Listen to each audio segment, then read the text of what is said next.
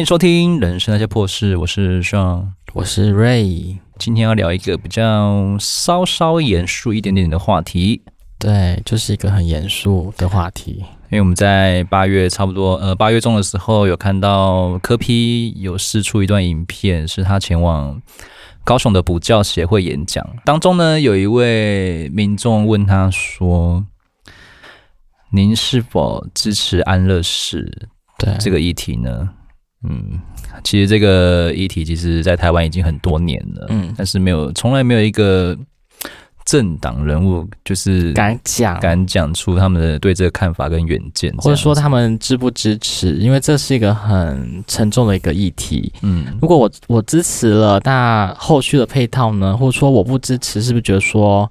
我很冷血啊，很无情啊，放任这些病人啊痛啊什么的。其实很多问题的延伸，其实都很值得我们去深思熟虑。这位民众呢，他也是问的蛮专业的了。他是说，您身为一个专业的医生，在您当总统之后呢，您会支持安乐死这件事情吗？啊，你这个问题问得非常好啊。但其实这个影片它主要是诉说两大蛮蛮需要推动的。条件啊，第一个就是自呃支持自主尊严嘛，善终安乐死；另外一个就是他也支持推动代理孕母这件事情。哦，这两个议题真的很可怕哎。对，因为有些人真的是不孕嘛，我不生啊，他就是需要代理孕母合法化。对，那你你不尊重我，我说我真的没办法生，你也没有个配套措施，我要让我有一个生孩子的一个机会，你也不给嘛？嗯，对。所以我觉得他打医疗牌这两样议题，我觉得台湾这多年也该重视这样的问题啊。反正已经行之有年，大家吵了很久了，但是好像这种比较禁忌的话题，大家还是不敢去讨论啦。但是我们就是做一个想跟大家一起聊聊的一个 podcast。那我们今天就是聊安乐死这个议题。如果我有一天我真的是老了。我也想要有尊严，或者说我有一个自主的权利，是可以好好的走完这个人生的最后的一个一里路。因为如果比如说我拖垮，比如说另一半、家人、孩子，然后你看着我失智，或者说我我已经行动不便了，躺在那边，然后我也没有任何的一个作用，比如说也很多的医疗费用的产生。其实很多这种悲剧悲歌的产生，我是很支持的。我也不想要走上那样的一个道路。二零二三年最新的数据显示啊，目前全球有七个国家通过安乐死的合法化，这些国家就是可以合法化的实行实施这项条件。所以目前这些国家都还是蛮先进的国家，可以倡导合法化。但是我觉得我们台湾要走向如果比较先进的话，我也是觉得说大家可以把这个议题拿来好好讨论一下，我们也可以。比如说，也可以合法，有什么就是一个尊重，一个选择。为什么要剥夺每个人的一个去选择的一个权利呢？那我们先看一下这个新闻，就是新北市的一个八十岁的一个老翁呢，就是久病厌世，进而引发他的忧郁症。就是在他在跑到中和的家中，他就在一个阴暗的一个树那边寻短。有一天呢，就是有个骑士呢，就发现就很惊恐的，就就是报警，但是确认老翁已经是没有生命迹象的，然后就开始开始调查啦。就是老翁呢，疑似有长期的慢性疾病，好了，慢性疾病再引发了重度忧郁症，所以他从家中跑出来之后，就在路上的一棵很阴暗的树选择轻生，因为人人人到走到最后会觉得说，我是不是要去找一个地方安安静静的躲起来去自杀？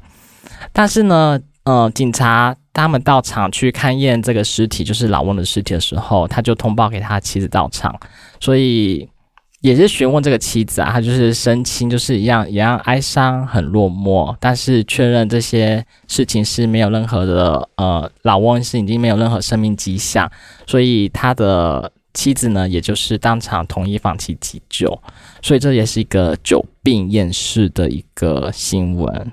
所以可能就是有这种久病厌世，比如说有忧郁症的这个患者的话，可能就是我们要多加的去注意。嗯，好，那我们再看下一则新闻，还有是不是？还有就是可以引发我们的一些心思。这个呢，就是在桃园的，就是发生在我那边附近的一个大火。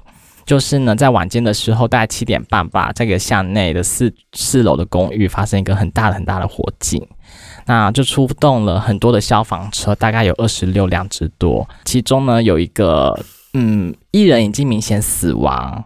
然后其他两个人是命危。那这家中的人呢，是一个是八十五岁的一个曾祖母，她行动不便；一个是呢，算是一个外婆，她呢就是大概是呃五十七岁，送医也是不治。然后还有个小孙子，然后他们也是送到加护病房这样子。最后警察就是去调查，才发现是说，因为这是八十五岁的这个阿，应该算阿祖。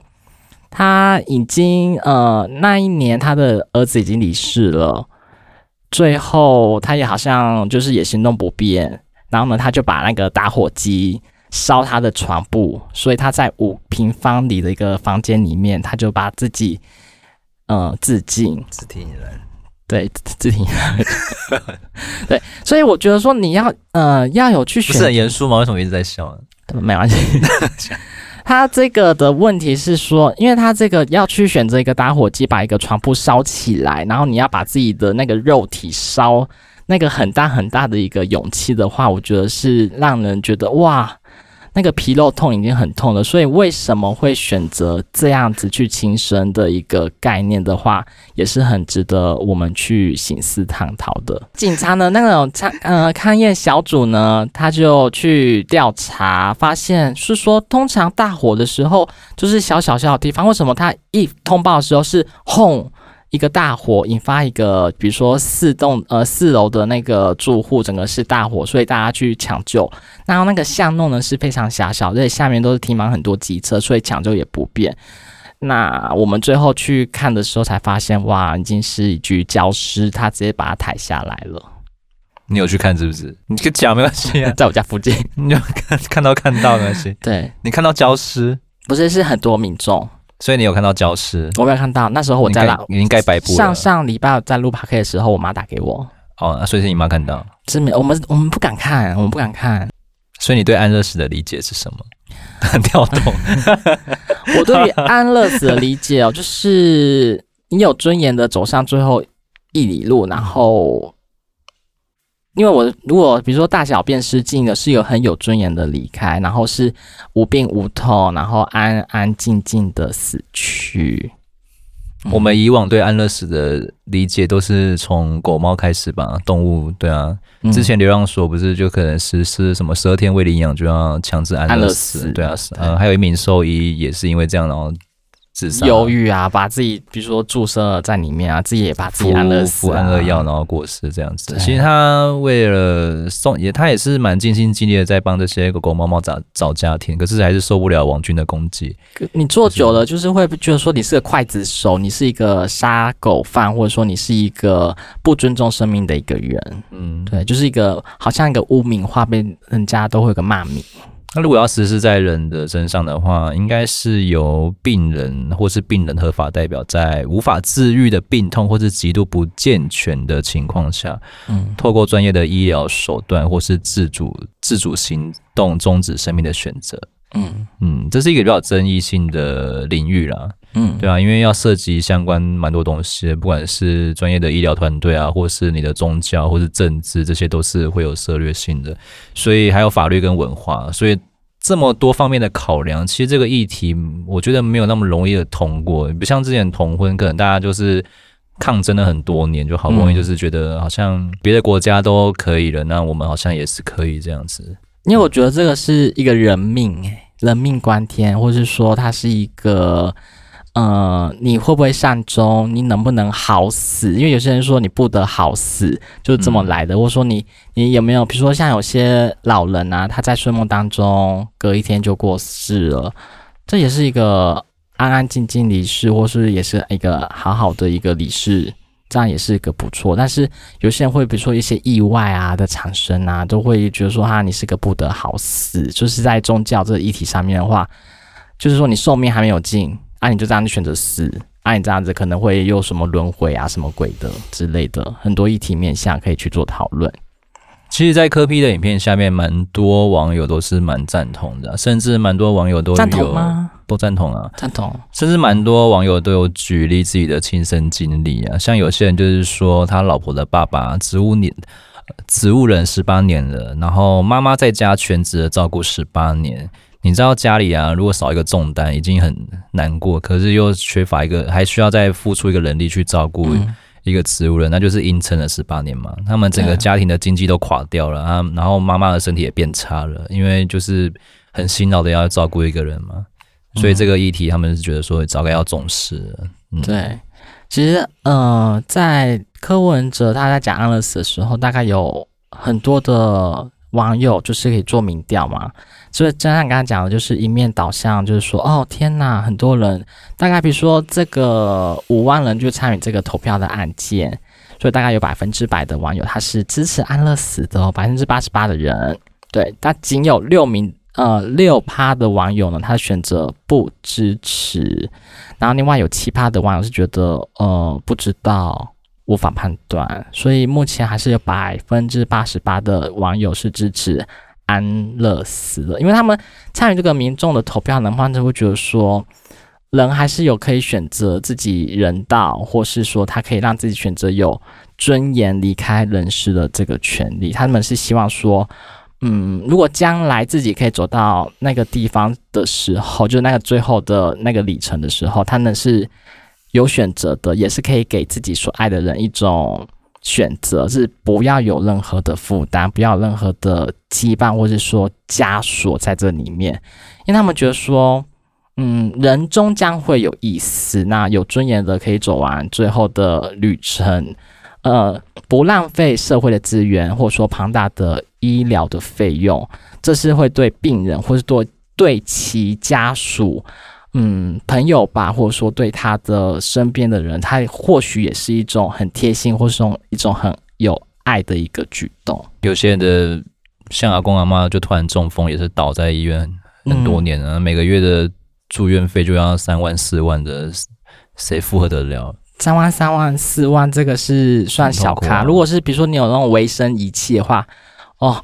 动辄好几万都是有可能的，嗯，所以安乐死这个议题，我觉得国家应该重视吧，重视吧。其实，其实勇于提出自己的证件，我觉得是，嗯，是蛮棒的啦。就是，呃，就是人生还是有自己的自主的权利去做人生的一个选择。对，那安乐死的话呢，我们是之前是说它的原因是好的死亡，是一个无痛苦的死亡。它是有意义的去结束你自己的生命，可以减轻痛苦的一个行为措施。那很常用于是不治之症，或者说病情已经病入膏肓，已经为时已晚。比如说像癌末嘛，我已经哦天哪，已经到第四期了，我已经啊没话都，或者说好痛好痛，已经没办法。去做任何的，比如说医护治治疗，或者说已经没有任何的作用了。那其实，在台湾还是有两个比较著名的案子，是台湾的国宝级大师雕刻那个朱铭。在我在看这个新闻的时候，突然比如说晚间，然后他是一个快报，它就是说从家里的比如说运动房身亡，死讯传出之后，我们就会觉得说，哦，天哪，他是是不是？呃，发生什么事？怎么会突然就是选择轻生自杀？然后我跟我妈在看这则新闻，说，该不会又是久病厌世吧？你跟你妈一起看新闻是？会，就因为他们就是那时候就有个新闻快报啊，然后我们就说，哎，你说那个大小 S 的快报吗？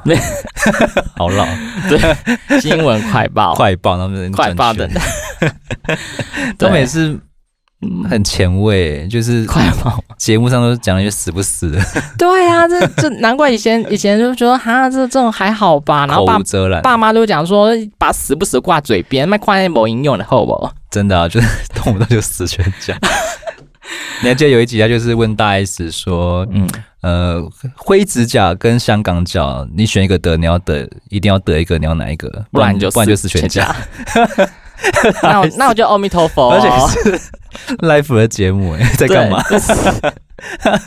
我不知道，你觉得很前卫啊？那个那些到现在剪成小短影片看都蛮好笑的，就是还有爆发力，很有爆发力的影片。对，就是朱明的话呢，就是呃那时候又掀起一个，还可以拉回去是不是？可以啊，可以啊，很厉害吧？很专业哦。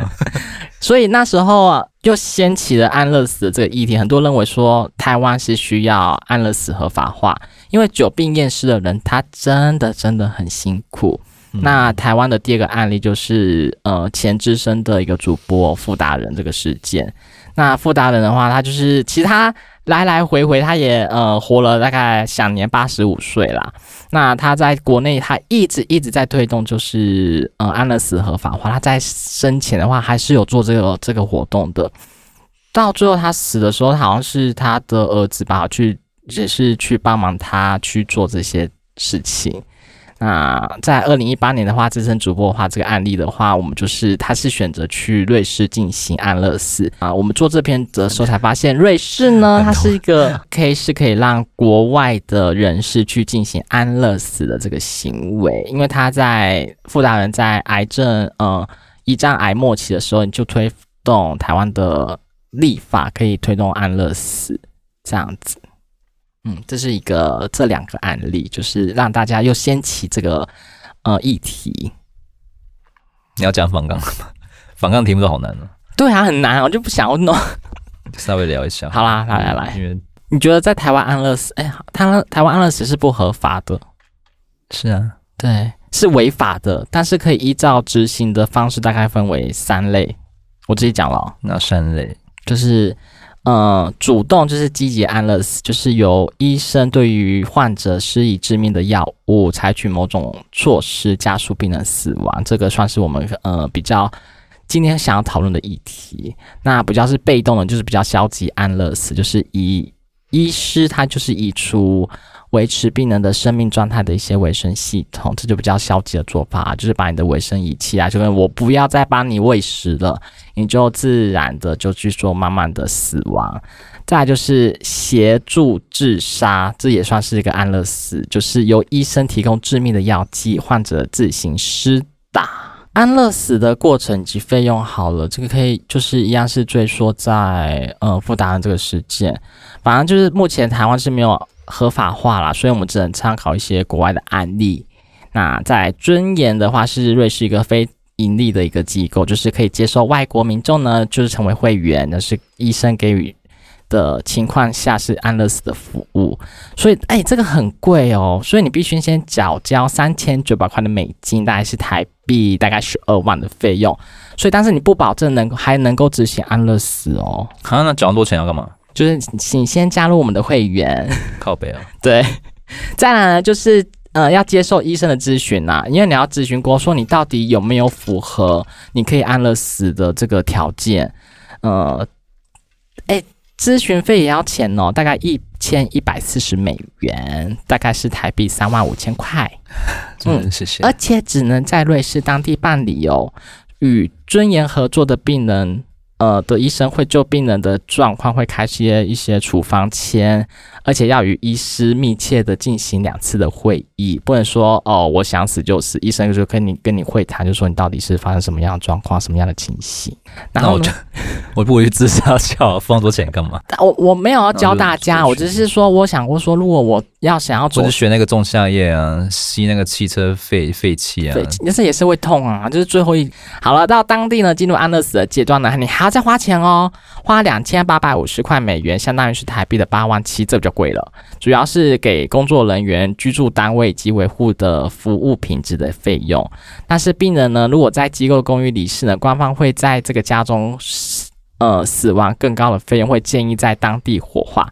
这个呢还是有做服务的，所以还要再花两百八十五美金，然后你就可以再建议当地火化，就可以带回来我们的台湾。所以以傅达人这个案例来讲的话呢，一切都是交由机构做处理，所以他总共是花了一千呃一万零八百三十美元，大概相当于是台币三十三万。如果自行处理丧葬费用的话，其实是大概是七千九百八十美元，大概是台币的二十四点五万。所以如果你看你要去国外死客死异乡，你还要花那么多钱，你机票要不要钱？要。那你现在人人要不要陪你去？要不要钱？要。你要不要住宿？要。对，所以如果是那种。不是那种有钱人的话，你还不能安乐死，是不是？所以就像你讲了说，要不要就选择一个简易方式去买买炭自杀？不然你对啊，你看所费不值，你要你要死。也要死的，就是啊、哦，也是很烧钱呢。好了，有当然支持者是有，但是反对者也有，因为他们会担忧引发一些像滑呃溜滑梯的效应呢。可能有些反对者会觉得说。安乐死啊，或是协助自杀、贬低生命这种行为啊，嗯，也会违反一些不应该杀人的基本道德原则啊。你说贬低生命，就是说不尊重生命吗？这差不多的意思。那我们可能他会觉得说，担心可能会有一些贫穷者，或是弱势团体，或是一些重症病患的，就是会蜂拥的去申请这一项服务，服务 这叫服务。但是你要想哦，就是你看，你这么穷苦的人，你这个服务还是要钱，你还是死不了啊，嗯、对不对？你还不能安心死诶、欸。你看，即使安乐死已经合法，呃，在有在国外有些合法已经二十多年的国家嘛，嗯，像比利时啊，他们现在还仍然会有一些反对的声音出现呢、啊，嗯，就会一直觉得说这个审查系统是不透明，或是欠欠缺一些客观的标准。嗯，就例如医生他有多少时间去做这个决定，或者是有没有善尽咨询，或是充分的去判断。当安乐死案例增多后，是否大家会越来越认同你很痛苦，所以你就不用活了这种的想法？嗯，这种看法。对，但是我觉得医生你跟他面谈之后，人家去判你生死，这个也是一个很难的，因为在他们在以前。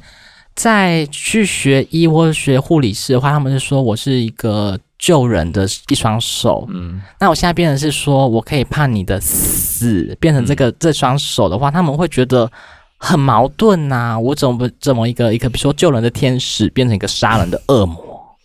好了，反正安乐死这个问题就是涉及到很多伦理跟价值观，很多方方面面。对，还有文化跟宗教，还有一些政治的关系。嗯那我觉得个人的经验可能影响一个人对此就是安乐死安乐死的看法了。那合法安乐死的问题，应该是从病人的权益先开始做起，嗯，还有公共的安全和社会的价值等多方面进行综合考量。其实我要再补充一点，是不赞成的，他们还是会考量到一些法律的层面的问题。是法律如果不完善，或说配套措施如果不够缜密的话，会担心会被有心人士去做利用，或者说不孝的一些家孙呐，家孙人家就不好诶，就是被他们所利用，所以加以陷害。因为他再怎么样的话，也是一个。嗯，加工自杀的部分，所以在法律的层面的话来讲的话，还是有很多的问题点而产生。所以现阶段呢，无药可治的病痛，也不代表说未来是不会有新的药物的产生啊。所以你要不要等到那个时候嘛？你愿不愿意等嘛？你要不要等嘛？所以无论如何的话，不赞成的人还是保持有一，就是有一线曙光的一个希望。对他们的不赞成的人士是这么的说。那我们今天只是小聊安乐死这个议题啊，我们就是都是蛮支持的。如果真的家里有这种重症病患啊，或者说尿尿失禁啊，可能这就是一种植物人啊，让活着的人一种解脱了，失智啊，对啊，已经空蒙啊，我们在改一些冲杀这种人啊。嗯，那我们今天安乐死的议题就小聊到这边了。接下来要分享一个，一直要迪卡，好好好好好，迪卡很沉闷呢、啊，你不觉得吗？对啊，很沉闷啊。想说我们有一个不一样的转化风。好了，对，那我们讲一下画风。就要分享一个蛮好笑的东西。如果你的同事，呃，你刚进一间公司，然后不到三个月，可是你的同事就刚好生小孩了，让他生啊，关我屁事啊，生就生啊。他就是因为你不熟嘛，可是对方就会非亲非故，就是要。跟你收那个满月礼金，你会怎么做？一来我跟你非亲非故，但还是我跟你是同事关系，我跟你不是亲朋好友。再来就是我才来三个月呢，你就要 要我包什么东西的？这个网友说，他进公司不到三个月，然后不熟的同事跟老婆生小孩了，他根本就不熟那个同事啊，更别说他的老婆。哎，整个我跟你非亲非故哎，整个部门算一算，大概才二十五个人左右。嗯。然后开始就是排队的包红包六百啊，会送那个蜜月礼这样子。回收，他跟对方完全不熟，这根本就感觉像是变相的在抢劫一样，勒索。对，对非亲非故又没有朋友交情，然后根本他也不想要那个满月礼啊，为什么就一定要给你六百块？嗯，他第一次遇到这种状况，但是他在犹豫的时候，他的主管就跟他说：“哎，第一次难免了，还是包一下比较好，就是两百，对，就过去就过去了，不要让。”场面那么难堪嘛，对不对？哦，但我觉得他也蛮敢跟新人要的，哎，好奇怪，对啊，怎么这么不然就说、没关系，就是你不包金价没关系，没关系，就算了。那我就觉得台湾这种乞丐文化真的蛮可怜的，所以改不改不掉就很烦了。陋习啊，我们的尾牙为什么一定要要开始抱怨？员工上去跳舞是不是员工表演吗？这是其次，其实例如我们是厂厂商厂，好难念。因为我们是厂商方嘛，嗯，为什么就一定要给回扣，或者是给一些赞助礼金之类的？嗯，你们平常我们合作关系不就是你来我往的吗？那为什么要突然多了这个东西？就是你情我愿的，我没有拿枪逼着你说你要交货什么的。然后像我们有些洋派的厂商，他们就是不吃这一套，他们就是觉得很有自己的 gas，就就是就不给，不给就不给，对，对不然除非就不跟我合作啊，就是不给。哎、欸，这个还蛮瞎的了，很有个性哎、欸。相信最近的新闻大家都有看到，就是。可能要引进十万名的印度移工，是因为我们现在台湾缺工严重吧？嗯，对不对？不然怎么会想要印度的移工呢？那此新闻一下呢，大量的网军开始挞伐，我觉得很好啊。你 你那么台嗯、呃，印度那么多人口，你引进一些来他们做劳力活也没没关系吧？嗯，对。那他们挞伐什么？就有一个人，就是有一些网友蛮白目，就会下这种标题啊，什么引进印度外劳，台女会不会被印度的阿劳强奸啊之类的。我们台湾是个法治的国家吧，还是要遵守我们台湾的法律吧？这个这又不是在好。如果我们去呃印度国家，可能有可能，但是在台湾应该不会啦，对不对？但是我们对印度的印象不都是？用餐比较没有那么的卫生吗？哦，卫生习惯的话不是那么的干净，相较于我们台湾来讲，我也是有看一些印度旅游的影片，他们在介绍他们的路边摊，很多都是用污水啊，或者他们的手就直接去弄那个食物，就是弄弄就是恒河水啊，就直接去把它装个水啊舀起来，或水沟水，就是倒倒成他们的去洗碗啊，或者说饮用水给我们喝啊，这样的饮料啊，这样的。食物你敢吃吗？我当然是不敢吃了，我当然不敢吃啊！所以去印度旅游必备就是肠胃药，必。但是台湾带过去的没有用，没有用，因为那边太强了，是不是？对，你要买当地的，当地的更强。对，当地的比较有用，所以他们都是已经很习惯的吃坏肚子这样。对，因为恒河水真的是你吃喝拉撒都在里面之外，一些什么烧什么尸体呀、啊，或者说有些祭祭典呐、啊，或什么庆典呐、啊、花瓣呐、啊、洗澡啊，啊都在里，啊对啊，都在里面啊，婴儿尿布啊。就如果死鱼啊，或者说那个什么尸呃牛啊、羊啊、猪啊，应该说尸体都在里面啊，都在里面啊，对啊。好，大家先不要那么激动，好不好？到底会开放来台也是一个未知数。对啊，你看像以前都是说什么引进什么呃菲律宾劳工，可是我们真的有那么缺工吗？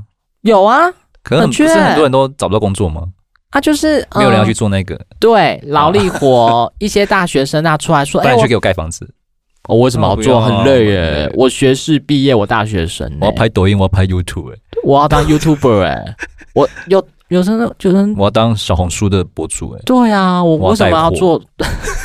对啊，我那边帮你 搬砖呢，还要将卫生纸上车。对，那个好笑。对，带货女王很快上车，在一秒。牛毛章上车，然后就是上车啊！不乖，来关注上车，感谢关注。对。很棒，很快，很快，我都在模仿他。对我，我都我都不知道他干嘛。可是他也是很强，被骂红的啊。就是以前也是蛮蛮可怜，然后渐渐红起来这样子。那是个气。你有发现那些带货人都有自己一套的带货方式跟逻辑，就是就是引人注目嘛，就是想要一直看下去。就说我很喜欢那个三只羊的小黄啊，我真的很少在看那些东西，都是。近期他们都把引流到抖音，近期都引流到 IG 里面就很烦，都会滑到，就很好笑啊。像那个三只羊的小黄就很爱啊，因为她是一个很无厘头的一个小女生，但是呃敢跳敢唱，还会做一些呃讲解，我觉得都很厉害啊。不，最近红的是那个侏儒真的小小啊，谁啊？就是一个三十六岁然后很很矮的一个女生，嗯，就是长得很奇怪的，但是她爸妈就是。用它来赚流量，这样子啊，那不行吧？蛮可怜的，但是它就是很红啊，红到国外去。好啦，就是红，然后可以当那个带货就好啦。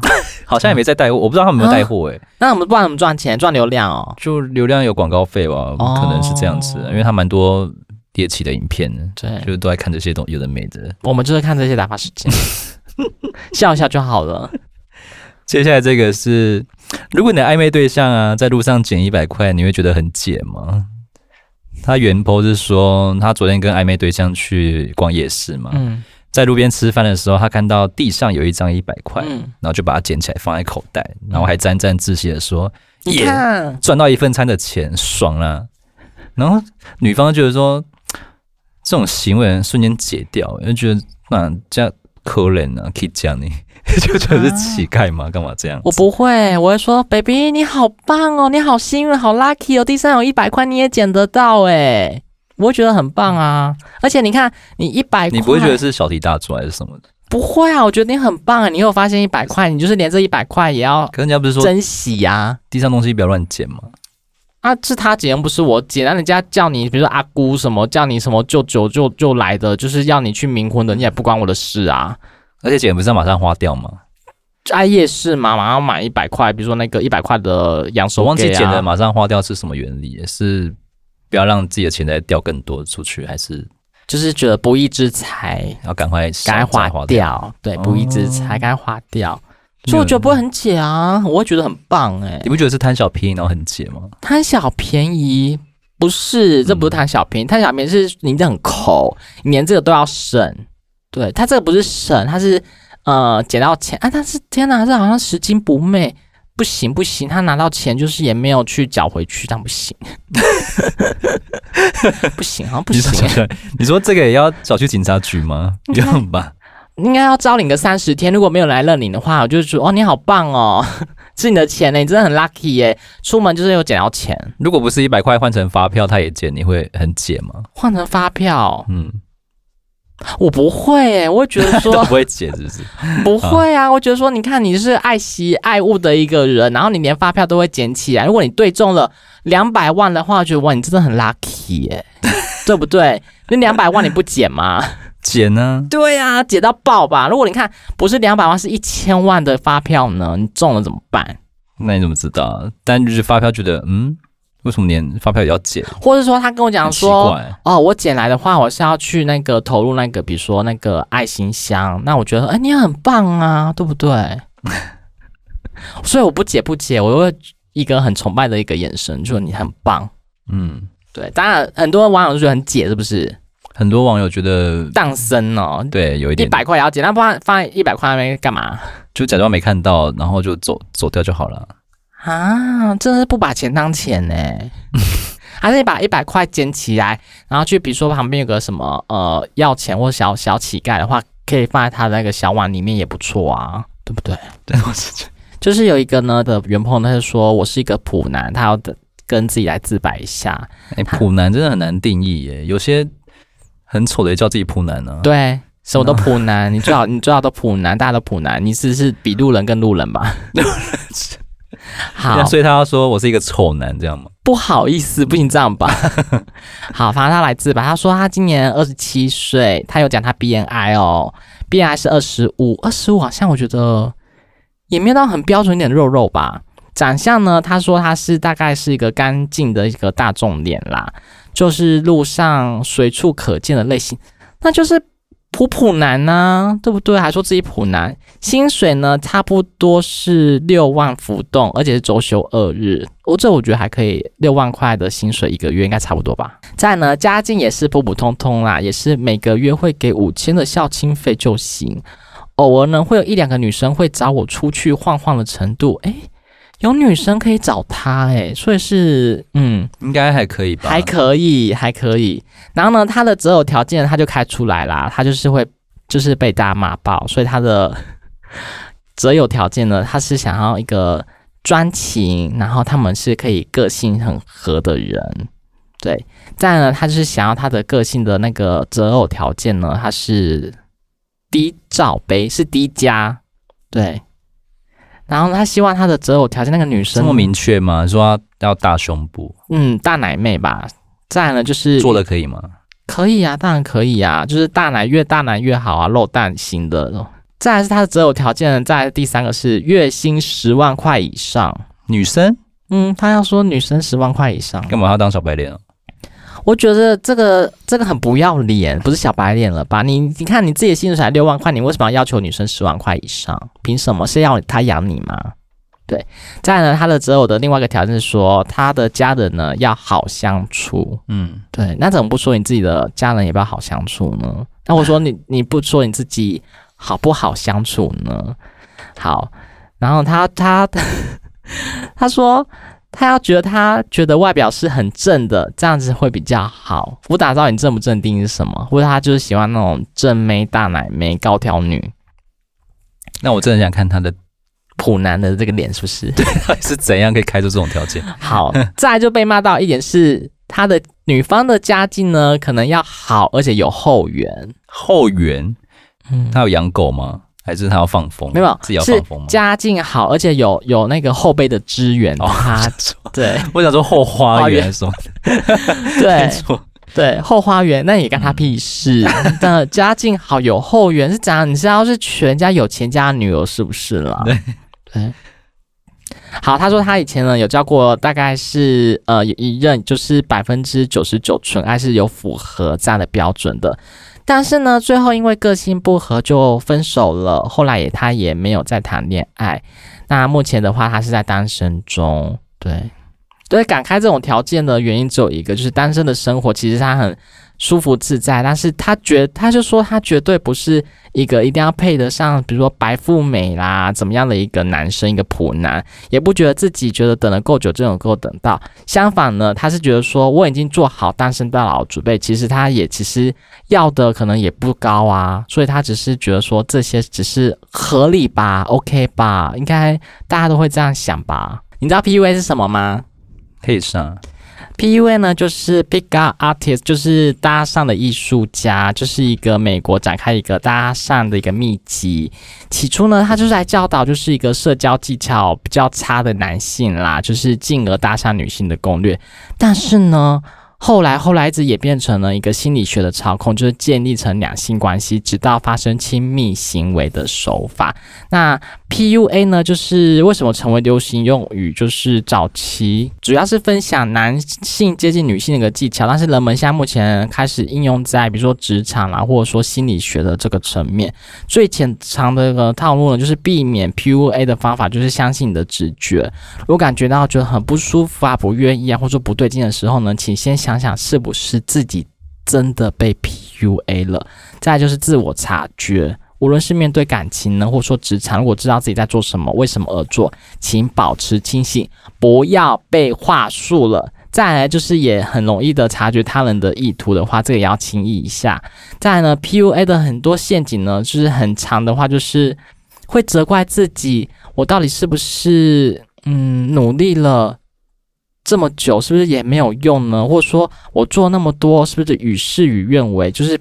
一昧的把一些错误啊承揽在自己的身上，那个话呢，呃，就是不要去责怪自己，就是你要避免自己被 PUA 的。另外一个是找人家讨论，就是很多人呢会产生一些自我怀疑，就是找人家说，诶，我是不是被人家套路了，或者说我被人家做了什么套路？对，傻笑，对，就是被人家心理学这样子去被人家作作用了。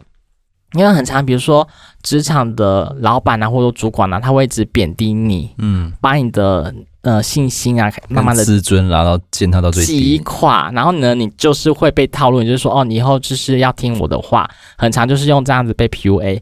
再来呢，就是别。内心空虚，适时的寻找另一半。就是有时候我们会人生会觉得很空虚、寂寞，觉得冷的时候，可能就是会东想西想啊，然后乱想乱想啊，可能就是想一些有的没的啊，就是就挖掉了。对，所以呢，挖花，对。对，被挖花了，所以呢，就是不要被对这种花言巧语啊，或者讲的天花乱坠的这些用语啊，你就是不要被欺骗了，你就要很好的小心谨慎。再来就是远离不尊重你的人以及环境，就是适时的远离这些对你对身心有害啊，或者这些负面影响啊、负面能量的人啊，你就是远离他，确保呢这些身心灵儿在维持在一个良好的一个状态，就是避免被。套路被 PUA 荼毒，再呢，建立你的自己的自信心，试着独立自主并发展自身，然后你可以发展一些兴趣，找到兴趣，你可能建立你的自信，你又可以重生变成不会被人家套路，或者说被人家话术，或者说被人所利用的一个人。对，所以尽量不要被 PUA 了。好复杂的词，这么多东西太复杂了。没有，这最近很流行。不管你是在男女的交往啊，或是说你被呃职场的这个利用来讲的话，嗯，我觉得你要做任何事情的话，你要保持自己的中心思想，嗯、不要被人所利用。对，或者说利诱，就是叫你去做一些不好的事，或者说诋毁你自己，让你觉得说啊，我是不是不好啊？然后就是以后就是。百依百顺听你的话，因为有些人就是比较没有主见，或是比较内向一点，很容易被人家牵着。马子狗啊，很容易被人家牵着走的个性。对，就是不要被 PUA 话术掉了。那这个也没得预防啊，因为他个性就是这样子啊，就是要建立自己的自信啊。他就这样子，要怎么建立？他就够内向，像怎样？可以，可以，可以，就是不要被人家弄走。对，什么意思？以上呢就是我们今天分享的一些文章啦，然后就是很还蛮多的议题可以跟我们去做讨论。如果真的有任何问题的话，就是可以做留言，然后我们就是还是保持一个很中立的立场，中立。中立的立场，中立哦，对。对，但是还是希望大家不要忘记订阅我们的 podcast，一定要分享好不好？分享或懂内给我们，对，是那个吗？阿志。我是一条鱼，小美是中立体吧？是中立体。对，下礼拜见，拜拜。